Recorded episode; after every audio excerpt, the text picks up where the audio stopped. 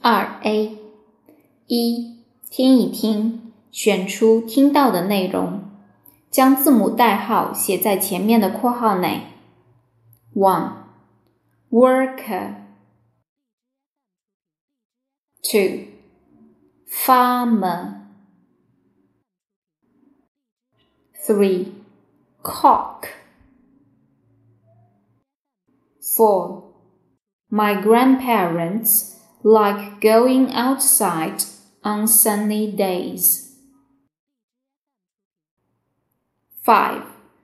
What is your father? He works as a clothes designer. 6. The pilot is a person who fly an aeroplane. 7. I usually get on the bus at 7 o'clock every morning. 8. Mr. Black will arrive in Shanghai next Sunday. 9. Today is the 30th of June. Today is my parents' wedding anniversary. 10. My little brother likes his big yellow car very much. 二、听问句选答句，听答句选问句，将字母代号写在前面的括号内。One. Do you want to be a doctor in the future, Amy? Two. I'm sorry for disturbing you a lot.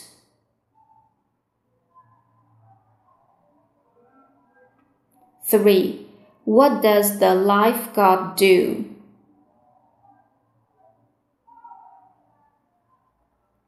Four. I'm a writer. I like working at home. Five. Happy birthday to you, honey.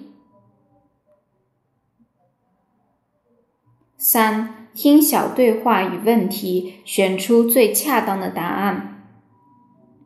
One, What's on the table? There are five apples, eight oranges, and ten pears. Question, How many oranges are there on the table? 2. Hello, Tom. I like sports. I like playing football, but basketball is my favorite sport. Do you like football? Yes, I do. Question. What sport does Peter like best? 3. I can't find my dog. Can you help me? Of course. Can you tell me where it was yesterday? Question. Where are they? 4. Which book do you like, Tom? I like the red one. What about you, Alice? I like the blue one. Question. Which book does Tom like? 5. Are you good at singing, Danny? Yes, I am. I am a good singer. Question. Is Danny a good singer?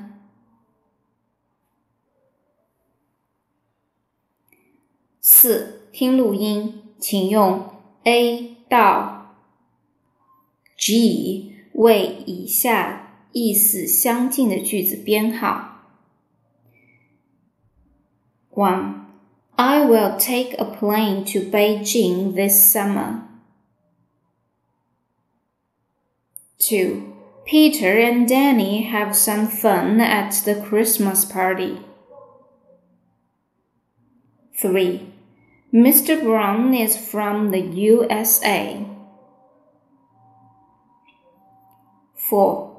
Can you buy a pen for me? 5. Miss Fan is a Chinese teacher. 6. My little sister is afraid of riding a bicycle. 7. Peter always waits at the school gate for his mom after class.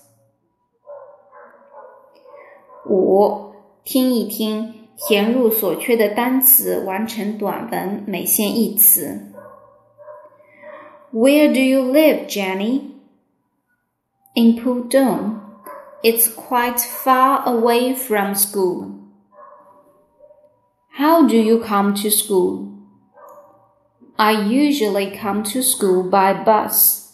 Sometimes I come to school by car. What about you, Kitty? I walk to school. I live near school. How long do you stay on the bus? Half an hour. When do you leave home? I leave home at seven o'clock. So you get up early, right? Yes. Do you go home by bus too? No. My father meets me at the school gate. I go home by car. 六，听录音判断，正确的用 T，错误的用 F。it is Sunday. Sally, Alice, and Danny are going to the restaurant. There is a lot of food in it, such as meat, fish, vegetables, desserts, and drinks. Sally likes fish very much.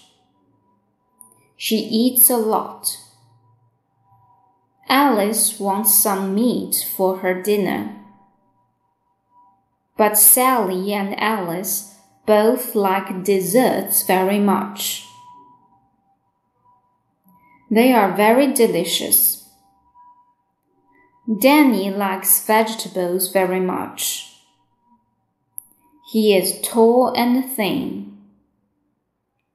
They have a big dinner in the restaurant so they are all very happy. 听力部分到此结束。